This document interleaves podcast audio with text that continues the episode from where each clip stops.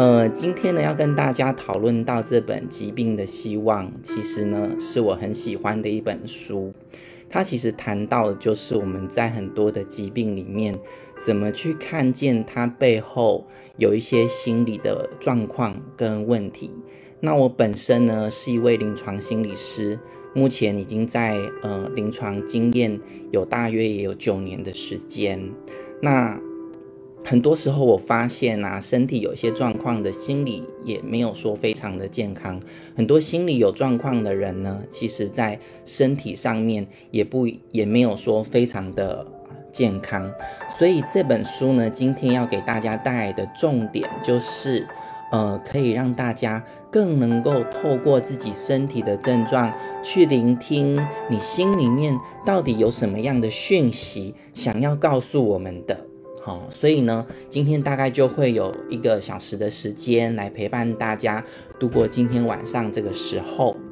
好，那我们一开始呢，其实我们要了解哦，这个书啊，其实对我来说，它的困难程度呢，大概有，如果超级困难的话是五颗星的话呢，这本书我觉得有四颗星啊。因为有些朋友就跟我说，呃，他们看了几几页之后就有点昏迷了，其实蛮正常的，因为这个书的确不太好念，所以，呃呃，我也不过我也蛮开心的，有些朋友啊，他们就是有有去买这本书来先预习，其实也蛮不错的。好，那我们来看一下哦，这个标题是什么意思嘞？身体呢是意识的表现。那我不知道大家对于这句话有什么样的呃。看法或者是想法，其实很多时候呢，我们的身体它其实就是只只是呈现我们心里面的一个状态而已。不管是我们的很多的症状，或者是我们的疾病，那怎么说呢？我们可以举几个例子哦。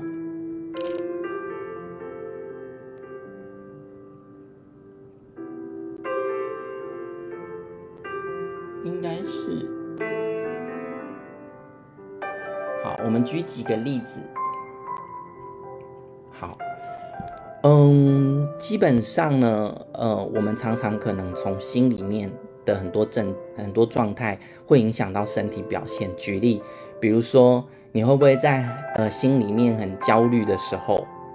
会不会就是会觉得肚子痛啊，哦，或者是手心冒汗啊，会不会？或者是有时候你可能在愤怒的时候，你可能会觉得。胸口就很闷，或者是你手就会想要打人，然后呢，你的呃，你的那个什么，你的这个瞳孔是不是就放大了？就有有很多这样子的状态，其实都在表示说，其实我们的身体它就是心里面一种象征性的呈现而已。好。所以了解到这一点的我们，其实要去理解所有的症状，其实回到来说都是意识的问题。今天它只是呈现在我们身体上，但是其实感觉到痛苦，或者是感觉到身体的疼痛或是不舒服，其实不是身体在痛，是我们意识感受到，是我们的大脑发出了痛觉在痛。所以透有这样的一个说法呢，其实我们就要更能够了解说，其实我们很多时候心里的感受会去影响到我们的身体的呈现。好，那书上呢就有说，所以他说呢，其实症状它不是出现在呃身，诶，它是出现在身体没有错，但是事实上呢，真正的。改变呢？还有我们要去探究的，应该是我们的意识，因为当我们的意识转变了，也许我们看待同样一个症状，我们的感受就不一样了，是不是？很多时候可能身体呢，就是有些人可能身体起疹子，可能有些人就非常焦虑，他就会觉得天哪，我是不是得什么病？他马上去医院看。可是有些人身体起疹子，他心里面就觉得说，哦，他这个可能是在排毒吧，那他可能就。不以为意，它就过去了。诶，所以同样一个身体的症状呈现，我们的内在的状态为什么会有这么大的差距？其实就是我们怎么样去解读这样的一个身体的表现。那这边他就说啦，好，我们以往呢，在很多的时候，我们都把身体当作是身体，心理当作是心理。其实现在主流医学呢，大概都是用这个方式再去说对症下药。可是依照我们这个《疾病的希望》这本书啊，它的论点是，其实我们每一个疾病，它其实背后展现的。其实包含了一切，包含了你所有意识可以感觉到的，不管是身体跟心理，都同时着因着你的这个疾病或是症状而有所反应。哦，所以有时候我们在主流医学，我们很强调，呃，就是就是过去的因果，也就是说，我们可能就是说，哎，你你如果是呃起疹子，你可能就是因为吃到了不干净的东西。对不对？主流医学就是在探讨这些功能性跟因果关系。可是会不会有可能是你自己，呃，身体其实有一些能量是需要释放出来的，或者是你觉得你非常的焦虑，所以导致了你身体的免疫力下降，然后就造成了你身体可能就是被感染。所以其实有很多的原因，不可能就是一概而论。所以很多时候呢，我们如果只是把症状呢当做是呃，如果只是物质的东西，就是诶，你吃东西吃坏肚子啊，或者是你可能就是工作太劳累啊，哦，或者是有细菌感染啊、病毒感染啊，其实就只能从身体的部分去看。但是呢，我们的心理层面是不是就被忽略了？好，所以他就说呢，症状呢，它其实是疾病的讯号，什么意思呢？嗯，这句话就是说，嗯，他这个举例我来讲一下。假设说啦，就是呃，我先举一个例子好了，就是我们的心理跟我们的意识呢，就好比是我们听收音机的里面在讲话的人，然后呢，我们的身体呢就是那台收音机，所以这个收音机放出来这个声音呢，就是好比身体的症状。那真正有问题的是，真正我们要去。听的其实是收音机里面的那个人，他到底在讲什么，而不是这台收音机它本身，它到底是呃怎么样播放的。好，所以这个部分呢，就是我们要去理解。那呃这句话他说，症状是疾病的讯号，他举例就是一个汽车的警示灯，也就是说，在我们的生命里面啊，常常我们可能就会。有一些自己要去的目的地嘛，或者是我们的目标要去完成，那就好比一台车跑在这个高速公路上好了。那身体的症状呢，就好比这个警示灯。就假设今天我们这个车子的警示灯就是，诶，轮胎的这个呃警示灯就是闪起来了，那意思就代表其实轮胎它坏掉了，是需要被修理的。可是我们如果只是在意那个警示灯，就好比只是在意身体的症状而已。我们可能就会去研究，诶，这警示灯的线路怎么会突然亮起来了呢？它为什么会怎么会这样怪怪的呢？那我们如果怎么样，就不去看那个警示灯，或者是换一个不会发亮的警示灯，那请问大家会觉得怎么样？就是就是你的轮胎其实一样没有好啊。那这个车子本身就是心理跟意识的状态。你的警示灯就是你的身体，所以说，如果我们没有办法常常的去意识到这一点的时候，我们很常就会跟自己的身体脱节了。脱节了之后呢，我们久而久之，我们的疾病就会一直不断的出现。因为警示灯它就是必须要去提醒我们心理上到底出了什么样的问题。但是我们常常可能就是吃一些可能感冒吃一些感冒药啊，或者是身体有症状，我们就是去吃药，可是并没有真的去看见我们这台车子，我们这个是这个整个人的意识状态跟心理状态到底出现了什么问题，所以这样子的话，其实就没有办法真正的从根本的原因去改变。好。我先讲到这边，会不会有些朋友就觉得说啊，已经听了雾煞煞，就是已经听不太懂了？对，其实这个这个书它其实就是不太好念，所以我觉得这次呃办这个四颗星的读书会其实也蛮困难的。如果前面也没有听懂，没关系，等一下呢，你就是我讲到一些症状的部分的时候，你就你就听听看，你觉得这个症状呢跟你的心理状态呢有没有对应到？啊，如果你觉得有对应到，你觉得诶可以去增加自我觉察的话，你就把它当做一个资讯。但如果你觉得说这个关联度在在哪里，你根本就完全不这么认为的话，其实我觉得也没关系，因为这很多东西其实本来就是呃我们自己从生活上的体验去发现。好，OK，那我接下来呢，我来看一下。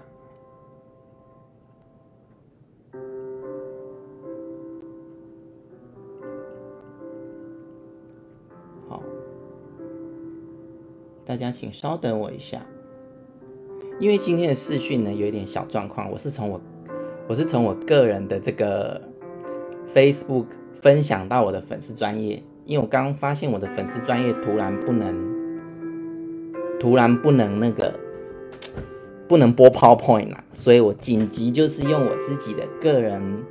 个人的 Facebook 分享到粉专。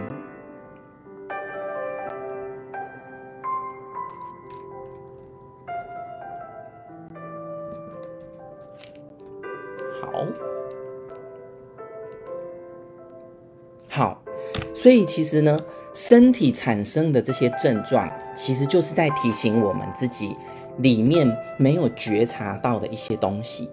所以它就透过我们的身体展现出来，要让我们看见，或是让我们注意到它之后，我们可以去去原呃去觉察，或是呃反过来。呃，完整我们自己内在的某一些抗拒啊，或者是切断啊，或者是没有觉察到的状态。所以这本书他就说了一句很有趣的话，他说：疾病的呈现其实只有一个目标，它就是让我们变得完整。很多时候我们会得到一些疾病，其实是我们在我们的内在忽略了很多很多的东西。那当我们内在转变了，能够去觉察到了，那其实呢，疾病就不会再出现了。我举刚才我说的这个，嗯呃紧张的例子好了，比如说像有些人可能呃他呃要，比如说大众演说好了，他可能就紧张到肚子痛拉肚子，可是如果你去医院看的话，是不是医生就可能给你开个胃药之类的？但是如果他能够觉察到，其实在他拉肚子的同时，心理状态是很紧张的，他其实就有机会去探究那个紧张的感觉到底是从何而来。当他能够去探究那个紧张的感觉的时候，也许他会想到，诶，也许他过去小时候，他可能在发表言论的时候就被大人责备。或者是被打被骂，那他久而久之，他已经有这个印记在了。他未来他在要跟人家表达他自己的时候，其实就会充满了紧张。所以他如果能够去疗愈哦，他过去的那个小时候，他就是呃这个害怕，就是被打被骂的那个部分的时候，其实他未来他在发表大众演说的时候，他就不会紧张了，而他的肚子痛的问题也就会改善非常多。哦，所以这个就是一个这样子呃的例子。好，那很多时候，好像我自己啊，其实我自己以前呢也有一段时间，可能就是诶心情其实非常的郁闷。然后那时候呢，我突然发现一件事情，就是我声带呢其实就有一天讲话的时候就讲不太出话来，然后我就觉得声音怎么会这样，然后我就而且会有点痛。然后我就去做了这个医院的检查。那检查之后，他就说：“哎，你声带萎缩。”那可是因为我自己，因为是蛮敏感的体质，我当下就觉得说。这是什么什么什么意思？我其实很很不明白，因为也没有发生特别什么事情，我也没有大吼大叫，为什么会声带萎缩呢？但医生他也说不出个原因，所以如果我就只能听医医生说，就是我就是声带萎缩啦。那时候医生居然还跟我说，你以后呢就是做一些不要靠说话的工作会比较好。然后我心里想说，这个其实这个回应有点怪怪的。但是其实我马上连接到，其实我可能是因为我自己很忧郁的状态，我很不想要跟人家连接，所以呢，我就出现了这样身体的症状。而当我呢有意识的察觉到这个部分的时候，我开始去跟自己做一些对话和沟通的时候，去探究为什么我会这么不想要跟人家互动跟连接的时候，诶，慢慢的我的声带状况就又好起来了。所以这个部分呢，其实就是生理心理，其实我们都是必须要一起一起去关注的。好，那这边呢，他就提供了一个部分的呃这个。解读症状的一个规则，可以让我们一般人呢比较容易的啊、可以去这个明白说，哎，我们大概要要要把注意力放在哪里？不然很多时候我们就说啊，过敏你就是要去医院看医生啊，或者是你头痛啊，就是要去医院找医生。所有事情如果都交给医生的话，其实我们自己就很难拿回我们自己身体的主控权，跟我们生命的主控权。好，那我们来看第一点哦。第一点，他说呢，诠释症状的时候要忽略在功能层面的所有的明显的因果关系，看不懂，对不对？超超级难理解的意思，其实大概就是说，好，他大他大概就是在说，我刚才讲的啦，就是我们在诠释一个症状的时候，我们不能只是去看这种物理性的或者是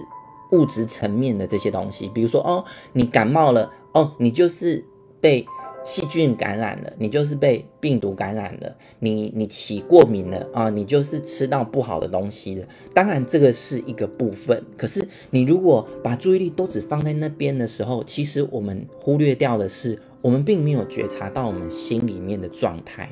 所以他说，在我们在做解读症状的这个过程的时候，我们要先暂时的忽略。功能层面的因果关系，哦，因为很多，因为我在看旁边的小抄，我旁边有放小抄，所以我头壳会一直转。就是因果关系，它就是说，其实因果关系有很多，像我刚才一开始有提到的，时间来讲的因果，就是你刚才吃了一个不好的东西，所以造成你的过敏。那有没有可能有另外一个因果关系呢？未来因，什么是未来因呢？就是，好，我一直在呃焦虑着明天要发表的东西，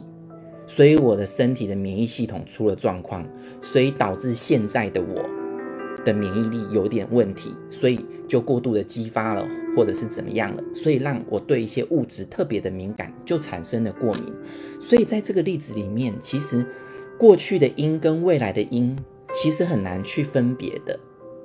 因为我刚刚说的是我我我因为明天要发表的事情而非常的焦虑，导致我免疫系统出了问题，这个是未来因。那过去因是说哦，你昨天吃了一些奇怪的东西，所以造成你的过敏。那请问我们今天的过敏到底是过去因造成的，还是未来因造成的？其实没有办法。非常非常的确定，应该是说这些所有的总和成就了此时此刻你出现身体的问题。所以，如果我们只是根据功能性或者是过去因在解读的时候，真的会忽略掉非常多的 因果的关系。那这本书呢，他就提提的一点就是，我们在诠释我们的症状的时候，我们要用一个类比的状态，也就是说，诶，你的过敏。让你大概让你现在可以去做哪些事情，或让你把注意力放在哪里了？那些部分其实就是我们此刻要关注的。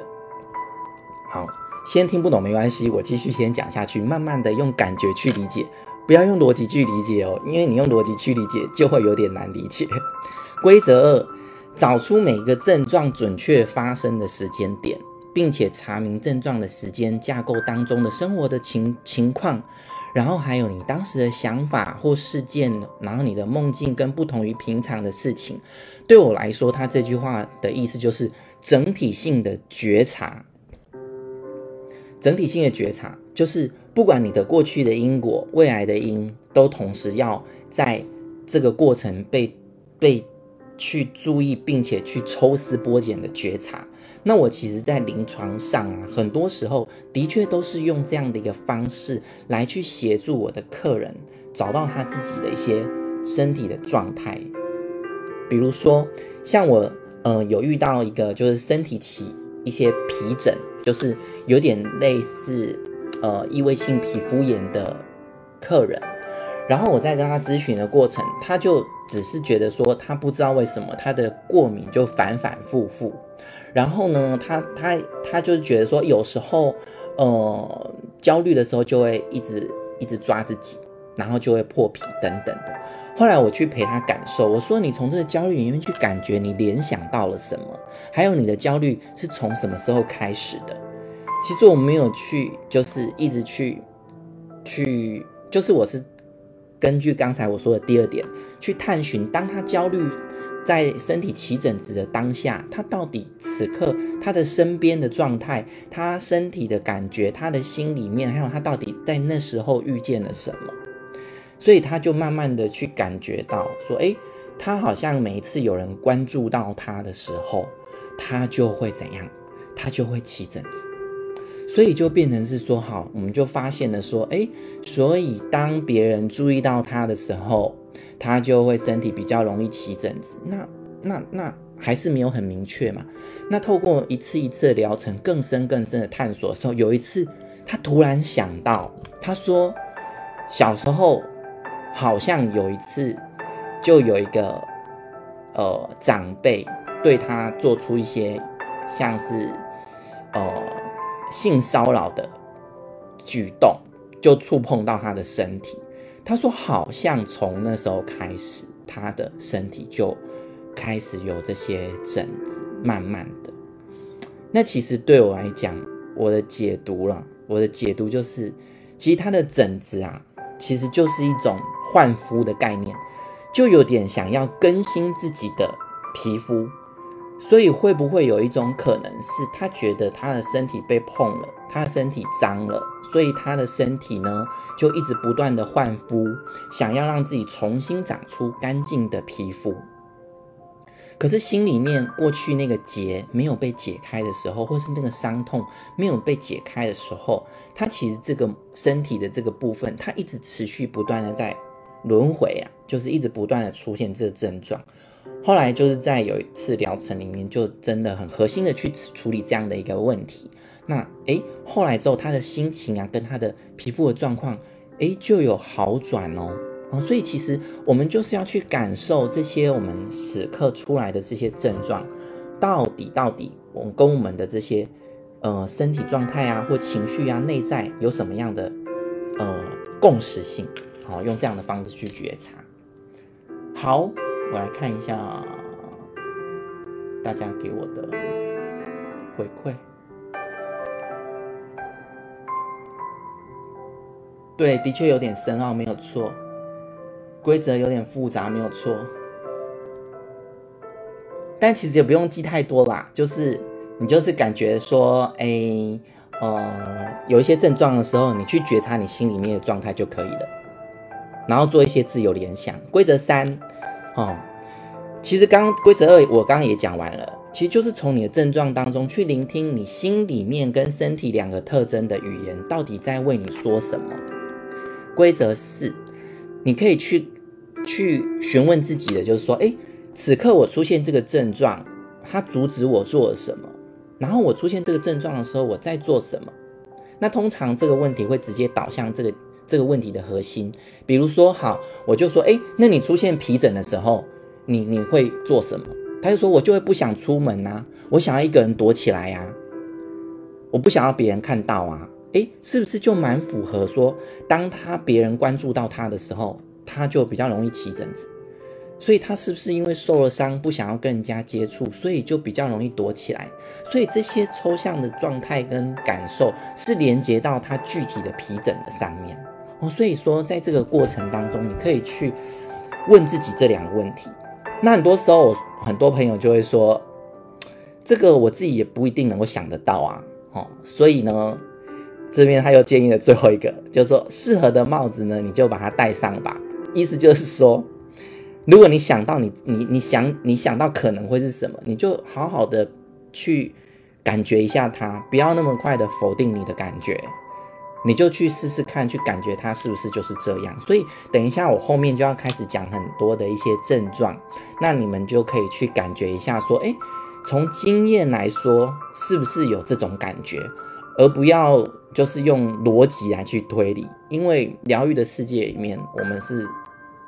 疗愈也有疗愈的逻辑，可是不是左脑理性的理智的逻辑。OK，好，